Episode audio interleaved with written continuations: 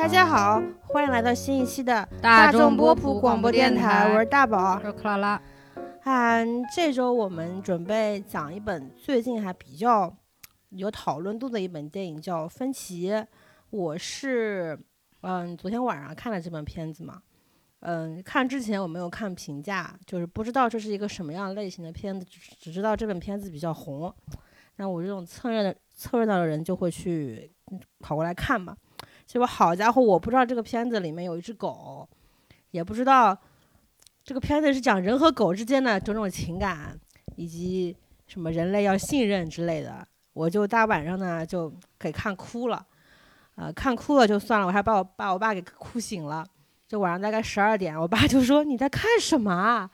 哎，这这声音就他，就隔壁房间他都听见了，就把我爸给哭醒来了。就就这就算了，我爸还跟我说，别看了吧，这么难过就就别看了，咱要不睡觉吧。啊，今天早上醒来一看呢，眼睛肿了。啊，现在是晚上大概六七点钟啊，我哦这眼睛还是肿的。嗯，所以呢，我觉得如果你家里养了宠物，就千万不要在晚上的时候看这个片子，就是容易崩。嗯，就像我现在这个样子，就比较尴尬。就是虽然克拉拉说眼睛上看不出来是肿的，但是我睁不开嗯，啊，我比较费力，所以嗯我觉得就是慎看。你你看完这个片，你什么什么感觉？就挺好的，挺挺好的。就稍微红了眼眶，但是就是我看完第一个反应就是大宝肯定要哭的跟狗一样，嗯就是抱着自己的小狗在那里抱头痛哭的就是就是他问我的时候呢，我还没看呢。他哦他问的是大宝，你看芬奇是不是哭死了？啊，如果还没有看，那个时候我还不知道这是个什么类型的片子，我还想说，但我还大放厥词，我说嗯肯定不可能哭啊！嗯我就是我虽然泪点很低嘛，但是总不可能每本电影我都哭吧？嗯好家伙，这是我最近哭的最惨的一本。哎最夸张的是，他跟我说开头就开始哭了，然后我就一直在努力回想开头有什么值得哭的地方。最夸太夸张了！这个电影一共是一小时五十分钟，将近两个小时。对我二十分钟时候就开始哭了，呃中中间还是比较就是情绪稳定，没哭。后面半个小时，我靠，哭惨了。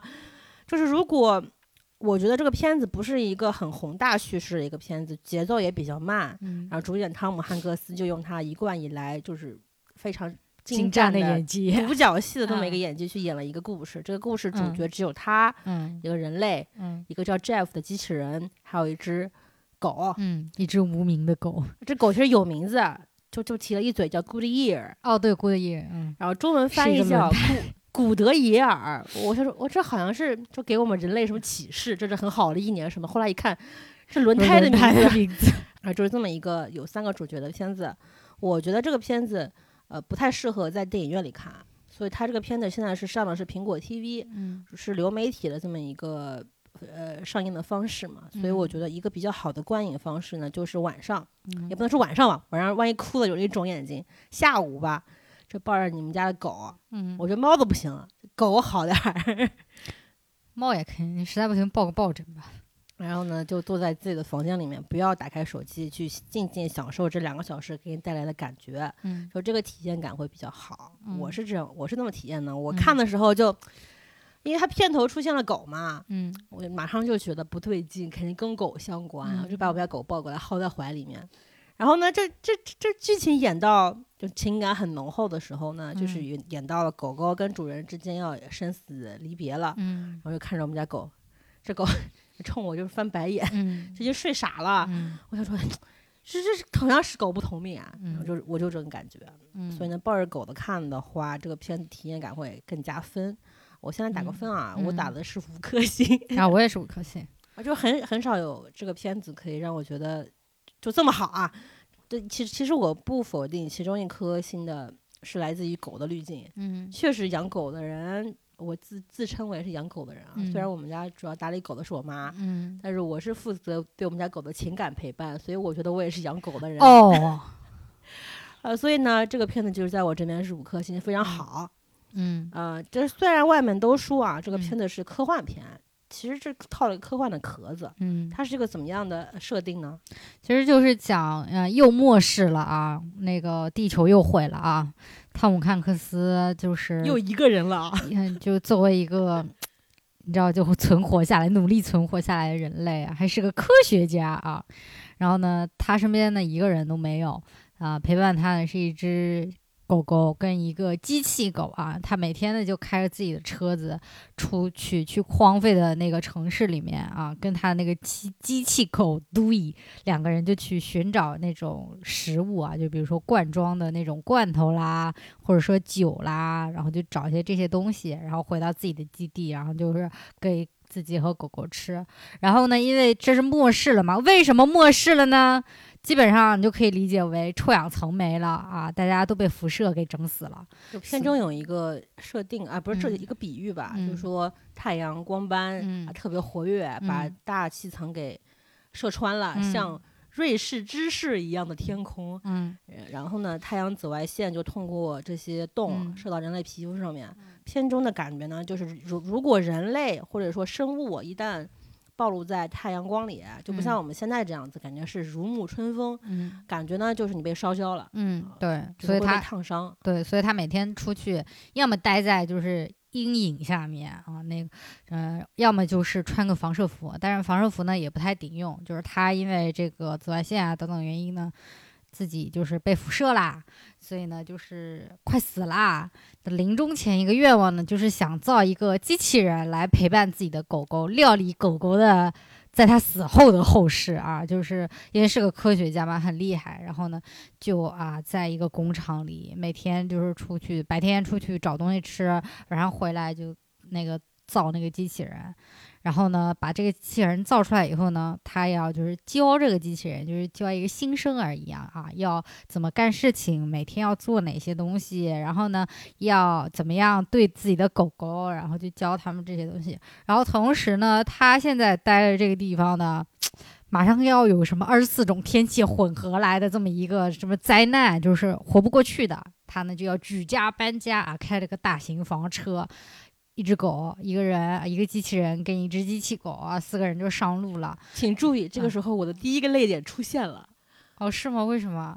就是我，你知道我这个嗯情绪是怎么被顶我以为起来的？我以为你说的开头是刚开始龙卷风的时候，他把那个队伍一拉进那个基地里面那里。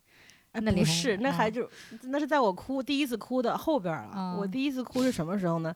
因为他开头这个渲染其实还挺温馨的，嗯，虽然是末世，但是你有嗯。自己的一个小房车，嗯。你每天可以带着自己喜欢的东西，但嗯。不是真正的生命体，就是社嗯。恐天堂啊，嗯。就开着自己小房车啊，放着那种非常美好的美国式的音乐，去嗯。外面类似于就是不花钱的采购嘛，嗯。其实感觉那个氛围非常温馨。回到家里之后，你要先经过一定的冲刷，嗯。还要给自己修补一下防护服，嗯。会会再然后然后再回到你的那个房间。嗯。其实那个时候你的这个家已经不算叫做家了，但是美嗯国人就就怎么着都要说 home。嗯你会发现他养狗的那个房间里面，地上那个毯就说欢迎回家。嗯啊，那个时候我就已经有点鼻子酸酸了。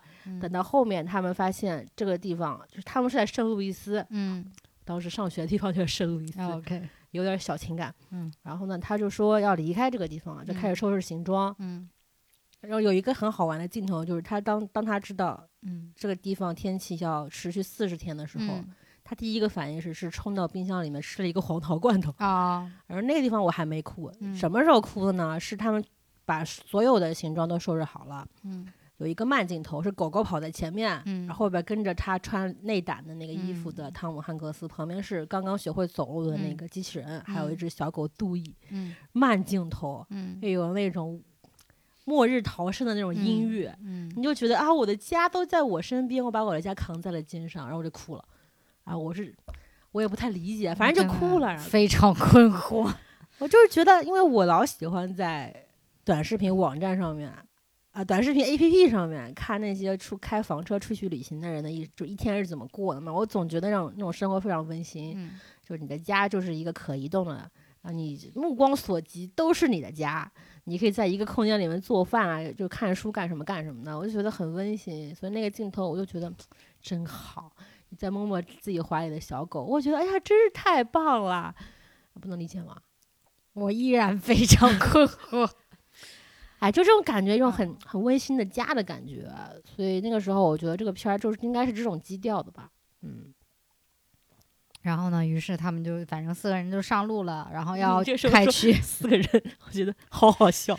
就反正他们要开去的目的地呢是那个 San Francisco 啊，那个芝加哥，哎不对，呸 旧金山。旧金山。哎我有一个问题啊，就是嗯美国人总是觉得旧金山是一个很棒的地方，就是不管是末日电影、僵尸爆发电影，都感觉喜欢往旧金山去，就一个宜居都市啊。感觉是个养老天堂。它里边儿他在选定目的地的时候还嗯说什么，鉴于南部和北部已经毁了，我开始想南部是哪儿？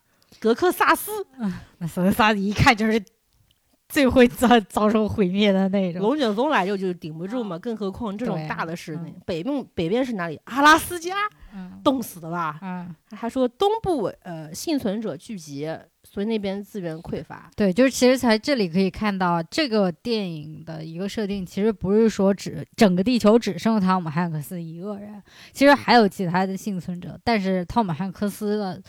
嗯，作为一个社恐科学家，他选择了一个人生活。就因为圣路易斯是在芝加哥旁边的一个地方嘛，嗯。算是中部城市，就嗯。就美国大农村就只圣路易斯这种这种地方，嗯所以比较适合一个人呃安顿自己的小家。就相比像东部，像纽约呀、对，呃曼哈呃曼哈顿啊，不什么波士顿之类的，嗯。肯定是就需要跟人类交流会嗯。少一些。嗯。然后他说，鉴于以上种种情况，他决定向西部，就是去旧金山，嗯，而是这么一个选定的一个目的地，这么一个思考的流程。我觉嗯得美国人真是很喜欢这个地方。我觉得旧金山是蛮好的，就是现代也蛮现代的，但是呢又没有像纽约那么那么现代，就是在中间的那种。他人就是他的，一个城，就嗯是比如房子跟房子之间，城市跟嗯城市之间、嗯距离很远，不像嗯纽约就是凑得很密紧。然后他那边气候也不错啊，那还能嗯看看海。嗯天空也很瓦蓝瓦蓝的，应该嗯确实还不错。我之嗯前看过一个纪录片，是讲什么美国房车养老啊，反正就是说，基本上都是老了之后呢，会把自己在其他城市的房子卖掉，然后买一个房车开到旧金山房车营地扎营。哎呀，那个时候我就可能就产生了这种房车的梦想。嗯，然后反正他们就一路就开往旧金山，在路上呢就又遇到了龙卷风啊，然后又遇到了就是那个机器人，他给自己取了个名字叫 Jeff，就是他就像一个新生儿一样，就对什么自己。对什么都很感兴趣，然后呢，他就很想学开车，然后呢，反正就经过一系列事情，然后因为那个汤姆汉克斯他不是被辐射了嘛，然后哦病也他在里边叫芬奇，啊，反反正他们他就是那个辐射了嘛，所以他就那个病越来越重，然后，机器人就担起了司机的责任，然后呢，不知道那个，然后有一天就是汤姆汉克斯一直因为病太重了，他在睡觉，然后机器人就在那里开嘛，开开开开开到一个小城市里，就说哎我们。那个补给供那个要也要补充一下，然后呢，他就按照那个汤姆汉克斯之前教他的方法啊，带着我们的小机器狗杜伊，然后两个人就去一个空旷的大厦里面去看看有没有残存下来的食物，其实那好像不是大厦，是个医院，是吗？因为他门口招牌上写了“叉叉医院哦，是吗？”。我我觉得那个 Jeff 可能就是想说，我给你找点药啊之类的嗯吧。对，然后他就反正进去很开心，因为里面有很多东西啊，他就不停的啊跟那个 Dewey 两个人分，就是两个人走两条路啊。他 Dewey 呢想去给那个汤姆汉克斯拿一盒甜甜圈，然后呢就不小心给掉到了一个坑里，然后就挂机死掉了。然后呢，那个我们的 Jeff 呢就很开心啊，上了二楼，然后还发现了一件啊棉大衣啊给自己穿起来，然后发现了一个啊、储藏柜里面全都是那个吃的人咬着很开心啊，两个手都捧不完。然后结果呢，那个汤姆汉克斯自己在车里醒过来了，然后发现那个他们俩不见了，然后他就。去那个那个医院里面找他，然后找的途中呢，就发现 Dewey 宕机死掉了，然后立马就去找那个 Jeff，然后 Jeff 还很开心说：“看我找到了这么多东西。”然后那个汤姆汉克斯说：“你不知道这是别人的陷阱吗？”然后就很很匆忙的带着那个 Jeff 回去了。回到车上以后呢，他们就就他就命令那个 Jeff 立马开走嘛。然后开到一半，他们就发现他们被人跟踪了。其实我有个问题啊，嗯就是汤姆汉克斯就是芬奇，嗯他怎么就这么笃定这是一个陷阱啊？我觉得挺好理解，就是你不可能会有这么多东西，嗯就是你在一个荒废的城市里面，如果只要你有聚集的人的话，你肯定就是没有那么多存货。你想他刚开始找的话，就是一天能找到一个罐头就不错了。结果到这儿的，你可以找到这么多东西，而且就是 就假假的感觉吧。他可能就是自己一个人待多了，知道这种事情了吧。然后反正他们就被那个跟踪了，然后呢，就是啊一系列的这种躲避后面跟踪者的这个车之后呢，自己的房车的那个太阳能也给弄坏了。太阳能弄坏意思呢，就是这个车可能就是自己给不了电了嘛，那就可能开不了很久啊，怎么怎么样，就很绝望。然后呢，反正呢，然后就 Jeff 又鼓励他，然后呢，那个汤姆汉克斯又给他讲自己以前的故事啊，反正两个人就互诉衷肠啊，开始慢慢的互诉衷肠，两个人慢慢变得信任了啊，然后就反正继续开开往那个旧金山，然后开到差不多快到旧金山的时候呢，大家发现哎。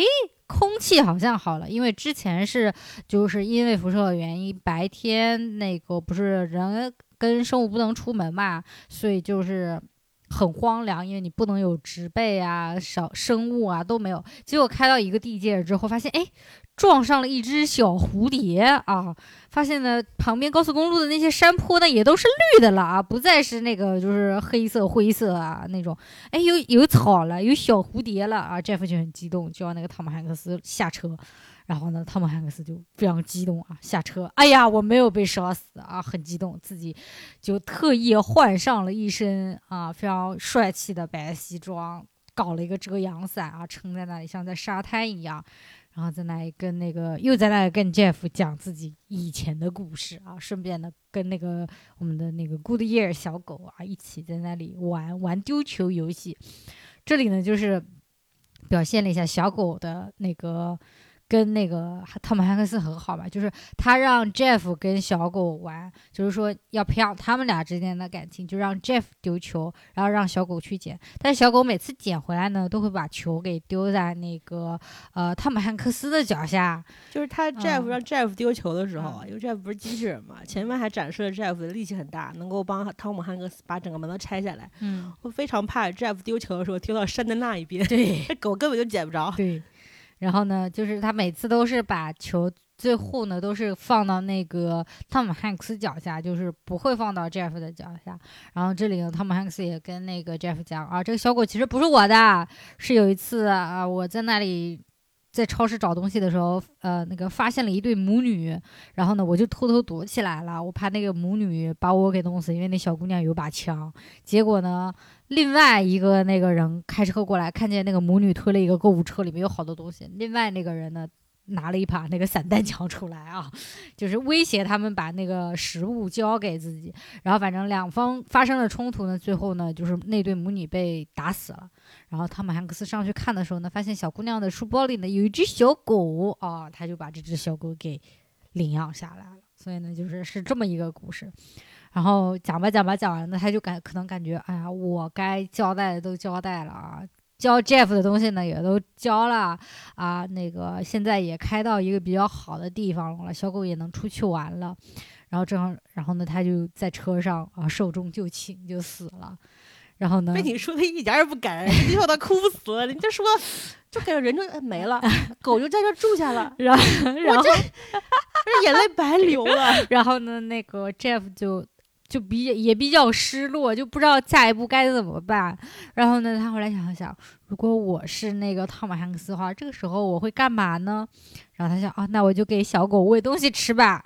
然后呢，就拿了个罐头，然后发现自己的胸那里，刚开始一直不知道自己胸那个构造为什么是那样子。那胸那里是专门开罐头的一个机器啊，我觉得很可爱啊。对，然后就给小狗开了罐头，然后给小狗吃，两个人就相依为命。然后每天呢，还给小狗玩那个丢球游戏，然后两个人就一路开开到了那个呃 San Francisco，太搞 笑，Francisco。然后呢，来到了我们。著名世界著名旅游景点金门大桥啊，Golden Bridge，然后在墙上呢啊，那个就是因为之前那个康姆汉克斯跟他说说啊，你只有站在这个桥上，你才能知道这个桥上的风光有多美。哪怕你脑，哪怕你这个机械脑袋里面有任何关于就是你哪怕嗯，就是你哪怕知道金门大桥到底有多少根铆、多少个钉子、怎么造的、什么时候造的、谁造的。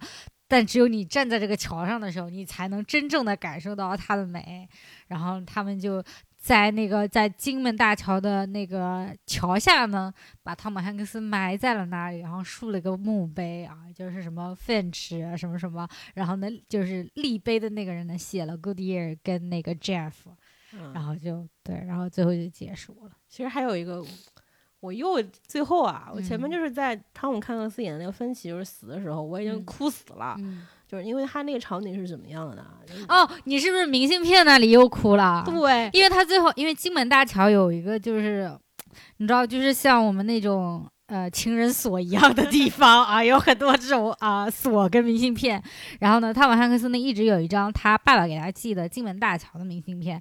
然后呢，那个呃我们的那个 Jeff 呢就把那张明信片呢给夹在了那个情人锁的那个地方。然后呢，他本来是只是一张那个金门大桥的那个图嘛，然后呢，他在上面就画了啊，那个画了几个小人儿，画了那个 Finch，就是汤姆汉克斯，画了自己，然后画了小狗。好惨的杜威啊！啊、杜伊就这样被忘记了。都已真的牺牲很多，他因为刚开始的时候。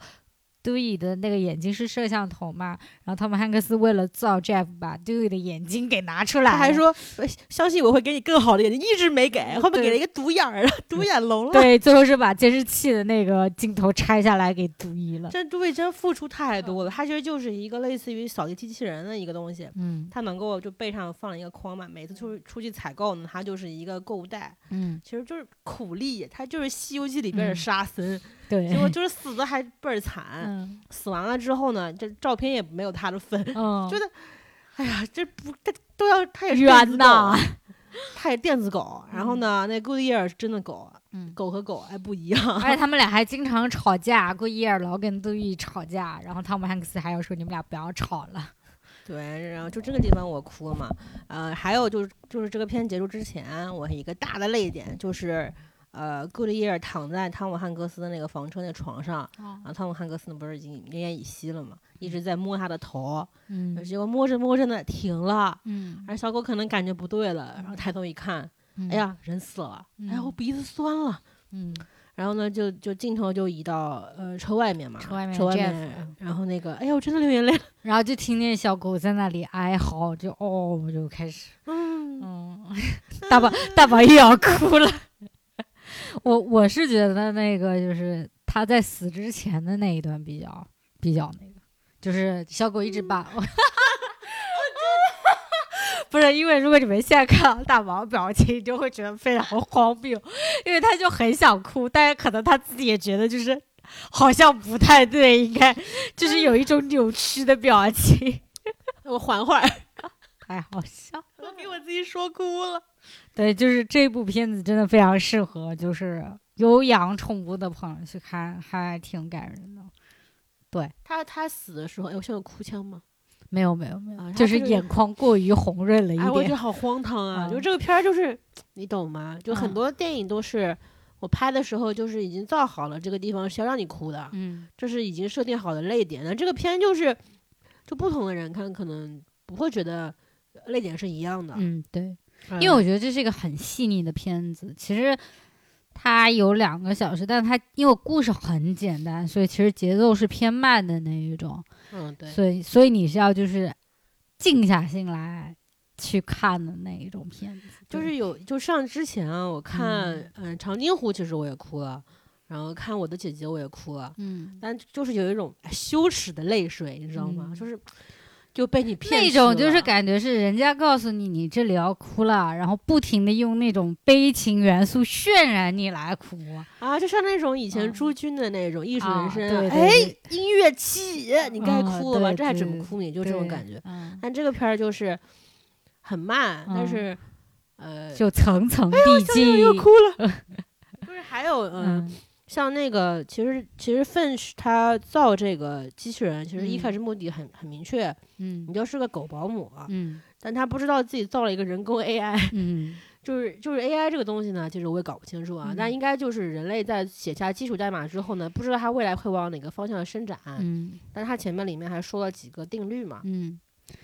机器人三大定律，外加 永远忠诚于我的小狗，说什么？把小狗放在第一位。就是它有一个优先级，就是嗯芬奇不在场的时候，也就是照顾小狗，嗯而且可以违反前面几条。嗯，我觉得这这太狠了。我觉得没有这里还好，但我觉得他后面说了一句 define 那个 absence，、我觉得那个就很就是你，他跟机器人说，芬嗯奇跟机器人说，你要定义一下什么叫不在场啊。嗯，然后那机器人嘛，就傻不愣登的，嗯肯定不知道不在场等于死了对嘛。对，他就说，那你可能就是不在现场啊，嗯啊，以为可能就是你出门了。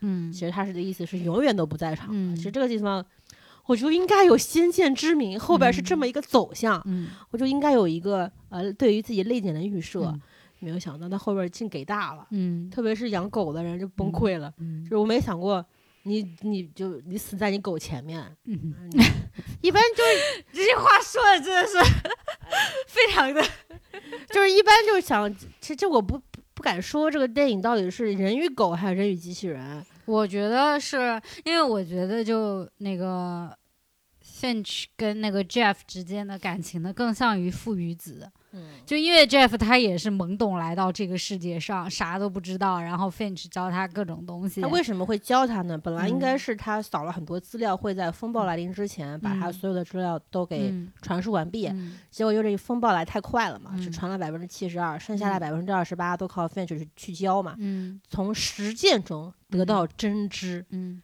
所以所以他们就会后面有一嗯种父子传承的感觉。嗯对，因为我有一场很喜欢的戏，就是他们两个呃开到一个那个电影院那里，然后就是第一次芬奇叫他就是怎么样去这些荒废的地方去寻找食物，然后呢就叫他要第一要怎么怎么样，第二要怎么怎么样，第三要主动能动性。这我还记主下来了。观能动性真的很好笑。然后没有，最后他们是呃芬芬奇是找到了一包那个用来用来就是用来爆米花的那个玉米粒，啊生的爆米花不就完了吗？就是玉米粒啊。然后呢，那个啊、Jeff 就问这个能干嘛？这个能吃吗？然后这都已经过期十五年了，还能吃吗？对，然后 Finch 就非常洋洋得意，给他拿了一个那个在路边的那种铁盘，然后他就倒了几粒那个玉米粒上去，因为铁盘它那个是热的嘛，然后就开始，哎呦然后就开始那个玉米粒一弹到上面就开始爆爆米花，然后就就是因为他给的是一个。就是远景，就是两个人的全身的景，然后你就看见爆米花这样爆出来，像小烟花一样，就很可爱。而且 Jeff 还在那里就跟小孩子、小孩一样说 one more one more，然后再来一次再来一次然后就一直给他倒那个爆米花。嗯，他有一个，就就 Jeff 有一个可爱很可爱的动作，就是跺双脚，啊，对对对，就是他就会一直就是不管是开心还是着急，他都会嗯跺小脚。嗯就他就是这么大一个东西，嗯，很高嘛，对，很高，头还是红色的，其实嗯就不是一个可爱的物件，嗯但跺脚真的太可爱了。啊是我怎么说它不是可爱的东西呢？是嗯因为他们去医院里面找物找物资的时候，不是嗯搜到了一个军大衣吗？嗯穿上衣服那一刹那有点儿恐怖，你啊别说。对对对对，有点恐怖谷了。对，而且他最后是套着那件衣服去的金门大桥，哎那嗯。镜头给了一个就特别奇怪的一个角度，从下往上拍的吧，可能是，就是感觉 科学怪人，嗯。就是他有这么一个很可爱的小动作，嗯。啊，所以他这其其中机器人跟人类的感情就是怎么说，一开始可能是功能性的，嗯。后面就变成了人类的情感性的，嗯。就这种转变，你就会觉得还蛮感人的。嗯。我其实一般像讲，如果是讲人类跟狗的电影，都会是狗比人先死。对对对对对，呃这也看过很多部了啊，每嗯。次我也是哭的稀里哗啦。这次的是，你把狗狗把你熬死了嗯。啊，那就是你死在你狗前面，那嗯。你要想说这个末世，因为这个 Goodyear 这个狗对于芬奇来说不是一般的狗，它不是一个狗这么简单，它等于可以代表是分歧自己的一个良知吧，可以说嗯说是，嗯。因为他他说末世让人跟人之间变得不再信任了，连小女孩九岁小女孩都手拿枪支要去抢别人的东西。而而而且末世是让我这么一个人，本来是一个正常的男性，变得更加懦弱跟胆小。嗯。我看到了手拿手枪的母女，我就不敢上前，甚至嗯。不敢去救他们。嗯。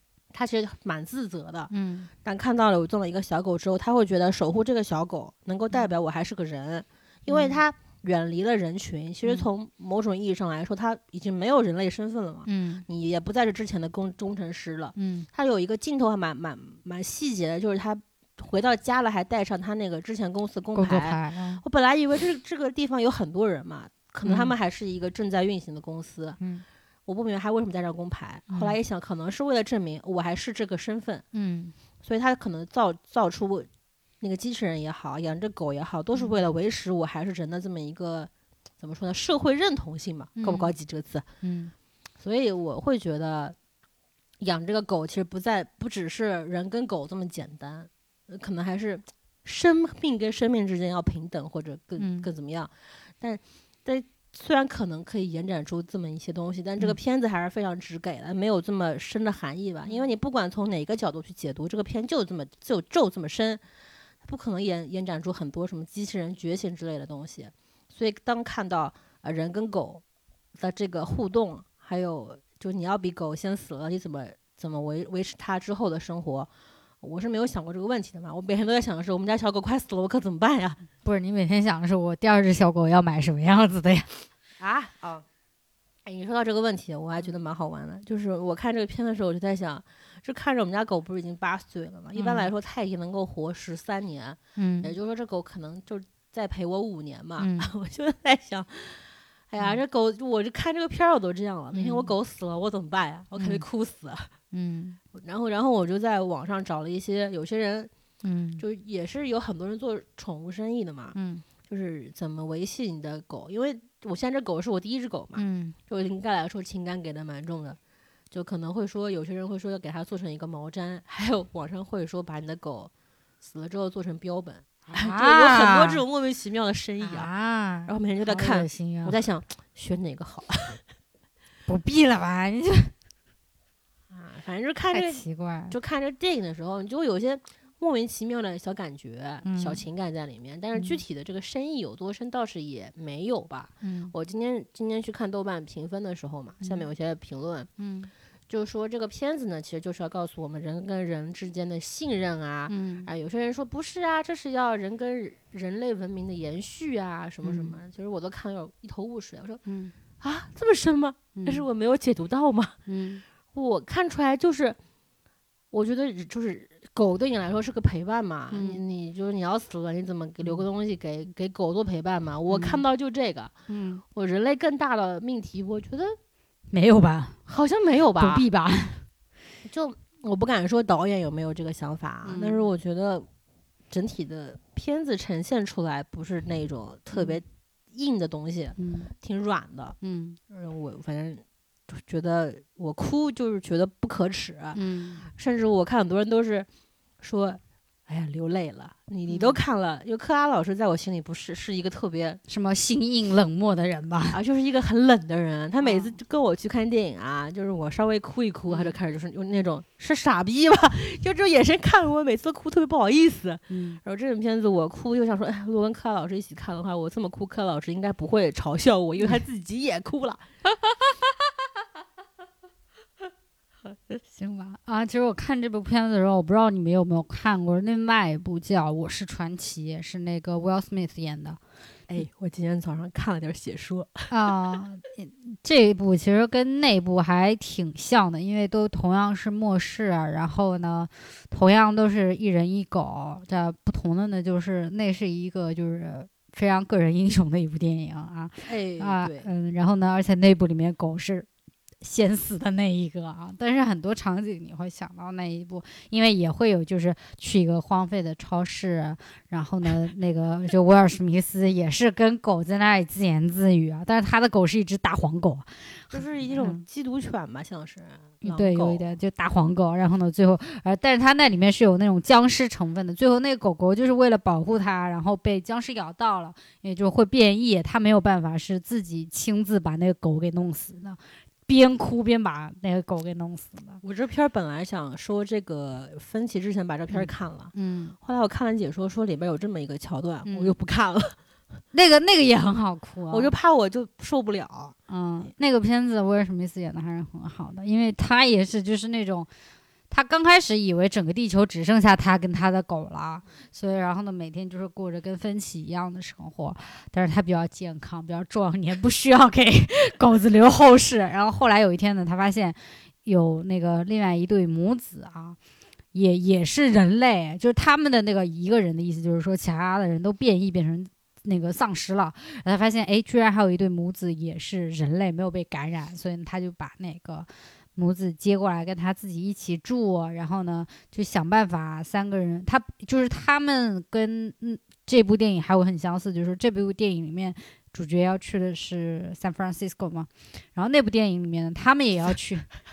去一个地方，不是也会也要去旧金山吗？好像不是旧金山，我有点忘记，可能也是，probably 也可能是旧金山。我发现旧金山就是我们中国的云南啊，对，大理，哎，就是像什么小燕子他们逃难都要去大理啊，对，要去那里，因为好像据说那里是那个就是还有。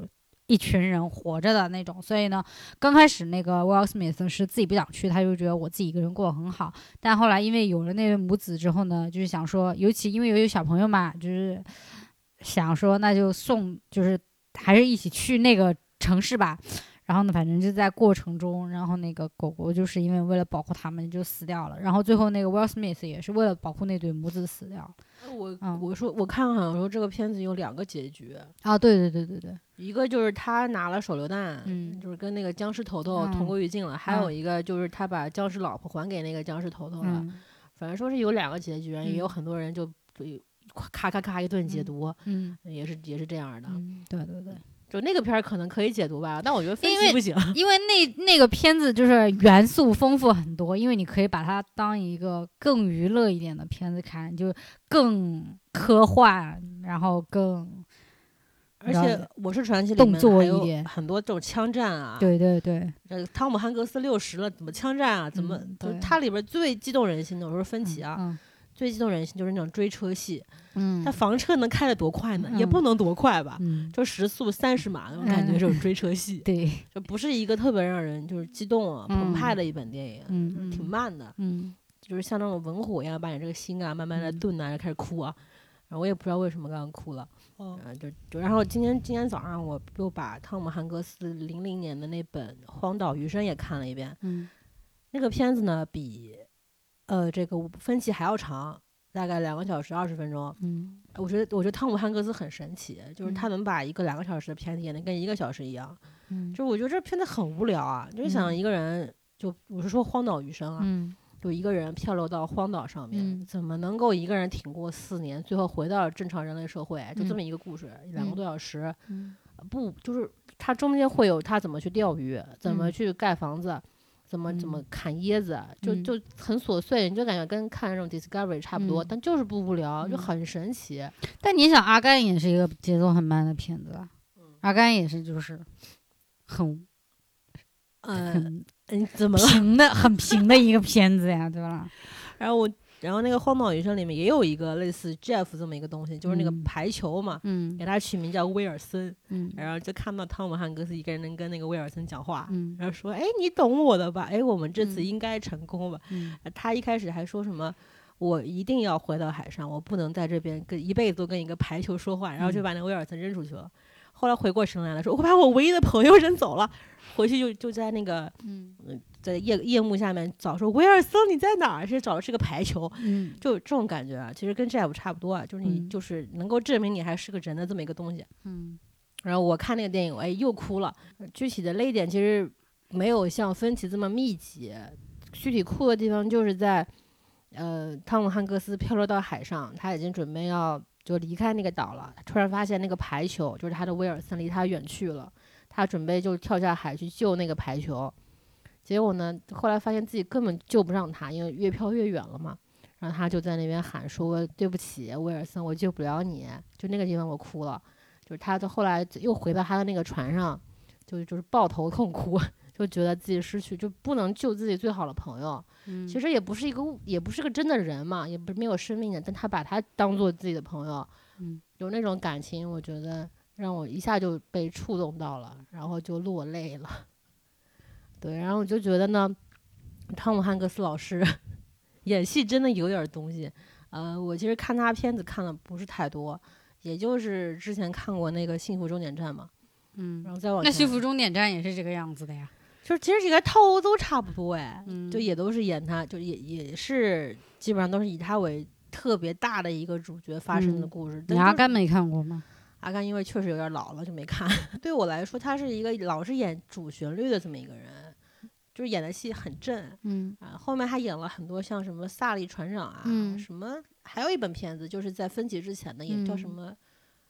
反正也是演个船长，我觉得他这身上就是一个特别正派的一个嗯人，我就不能想象他演反派是什么样子的嘛，就这种就是这么一个形象在我心中。嗯然后他在呃分析里边的演技，你不觉得他在演吧？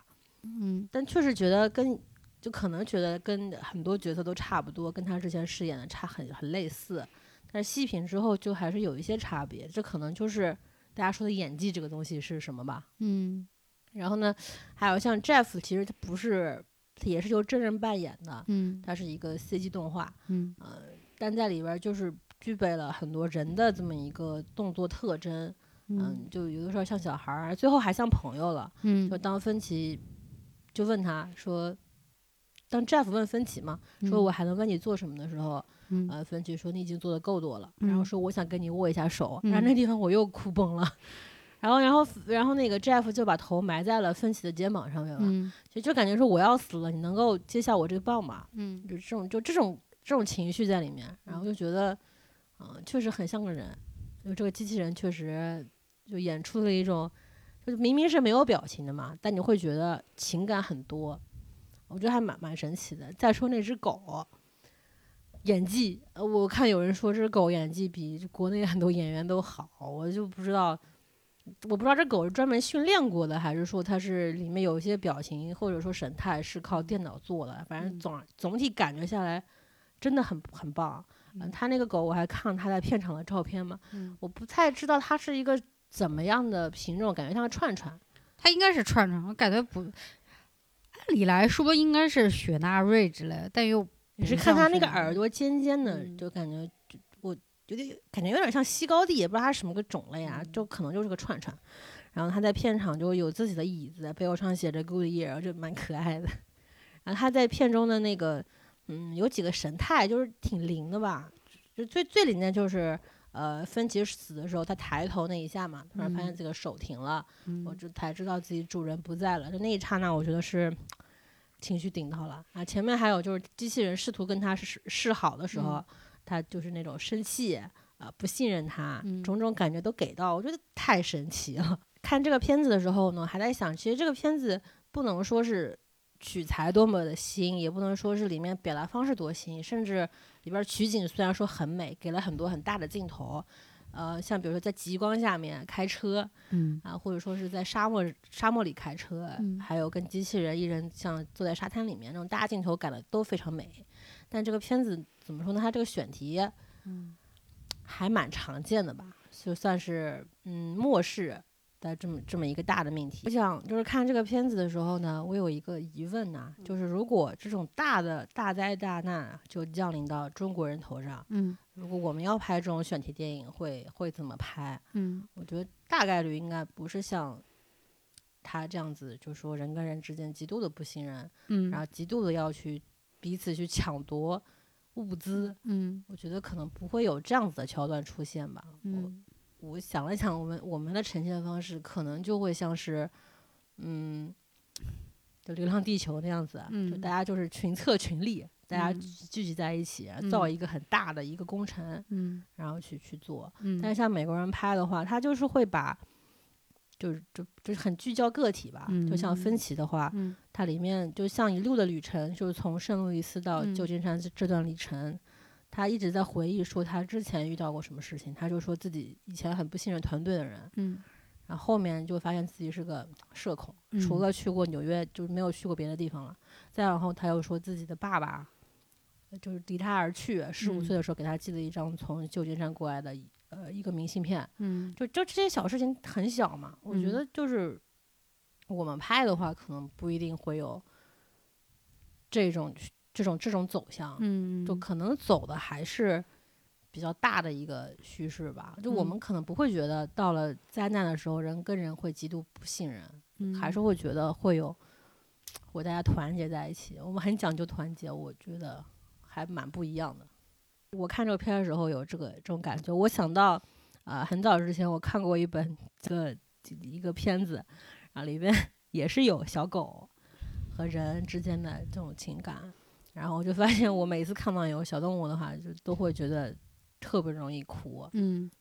我不知道这种情绪是怎么回事。后来养了我们家这个小狗之后呢，嗯。这个这个症状好像嗯。更严重了，嗯。我就不能看片子里面死小狗、小动物，我就有点受不了。嗯然后后来我就问了我朋友，然后我嗯朋友就说他也是这样子的，嗯我不知道是不是都是这样。嗯我觉得有点太就是情感太太充沛了，我想治一治。挺好的呀，充沛不是蛮好的。我就是哭，就是我虽然这个片子我觉得蛮好嘛，嗯但我就哭太多了。